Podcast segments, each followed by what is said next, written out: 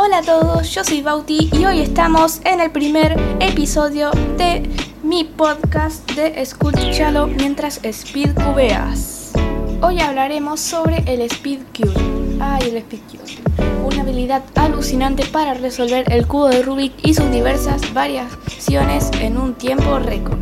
Ha experimentado un enorme crecimiento y evolución a lo largo de los años. Ha pasado de ser una mera actividad de resolución de acertijos a un deporte competitivo en toda regla, que ha cautivado a entusiastas de todo el mundo. En las primeras etapas del speed queuing, los tiempos de resolución eran lentos y las técnicas eran limitadas. Se consideraba principalmente un hobby individual, sin competiciones organizadas ni métodos estandarizados. Sin embargo, a medida que el rompecabezas ganó popularidad, los speedcubers dedicados comenzaron a profundizar en sus complejidades, descubriendo algoritmos avanzados y atajos para ahorrar precisos segundos. Uno de los primeros avances importantes en el speedqueuing fue el establecimiento de un método de solución estándar, conocido como método Friedrich. Este método, desarrollado por Jessica Friedrich, presentó un enfoque, un enfoque capa por capa, reduciendo significativamente los tiempos de resolución y convirtiéndose en la técnica preferida para los speedcubers. El método Friedrich revolucionó el deporte, inspirando a innumerables cuberos a superar sus límites. La introducción de la primera competición oficial del speedcubing, el Campeonato Mundial del Cubo Rubik en 1982, marcó otro hito en el desarrollo de este deporte.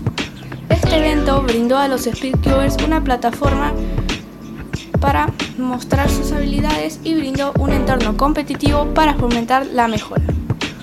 Desde entonces ha surgido una comunidad vibrante con competidores periódicas, con competiciones periódicas celebradas en todo el mundo que fomentan una competencia sana y la, camaradería entre los speedcubers.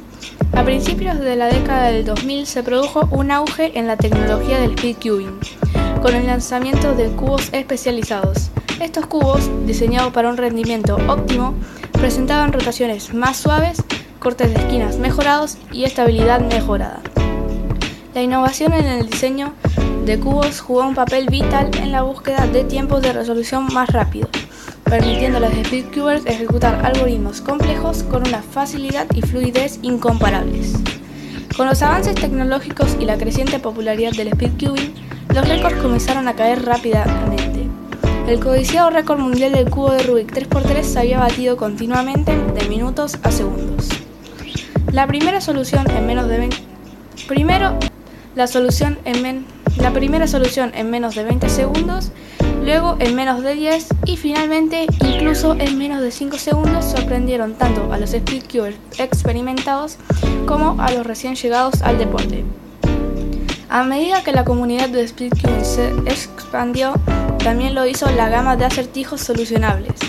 Los speedcubers se desafiaron a sí mismos con cubos más grandes como el 4x4, 5x5 e incluso cubos monstruosos de hasta 11x11 abordaron acertijos más complejos como el Megamix, Pyramix y Square One, superando los límites de su agudeza mental y habilidades de resolución de problemas. Cada nuevo rompecabezas introdujo sus propias técnicas de resolución únicas, diversificando aún más la esfera del speedcubing. Hoy en día, el speedcubing se ha convertido en un fenómeno internacional. La World Cube Association, o WCA, fundada en 2004, regula las competiciones y hace cumplir las reglas eh, y estándares en todo el mundo. La WSA ha establecido un sistema de clasificación oficial reconociendo a los, a los mejores speedcubers a nivel mundial y brindando una plataforma para la mejora continua. El speedcuber ha speedcubing ha recorrido un largo camino desde sus inicios, evolucionando desde un acertijo informal hasta un deporte competitivo mundialmente popular.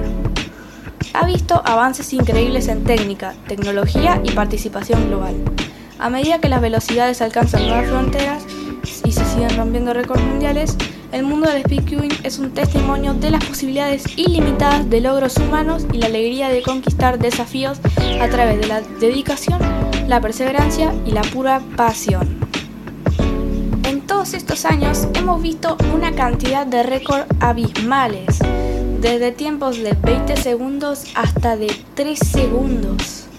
En todo este recorrido hemos visto que el speed queuing se ha transformado de un simple pasatiempo a un próspero deporte internacional que cautiva a las personas de todas las edades y procedencias. Bueno, hasta acá llega el primer episodio del Escúchalo mientras speed cubeas. Un poquito corto la verdad, pero si quieres seguir practicando, ve al siguiente episodio que se pondrá automáticamente luego de terminar este. Si me quieren apoyar, lo podrían hacerlo con su suscripción y dándole like al podcast, que eso me ayudaría un montón. Bueno, sin nada más que decir, les dejo que continúe el podcast al siguiente episodio y nos vemos en el próximo video. Chao.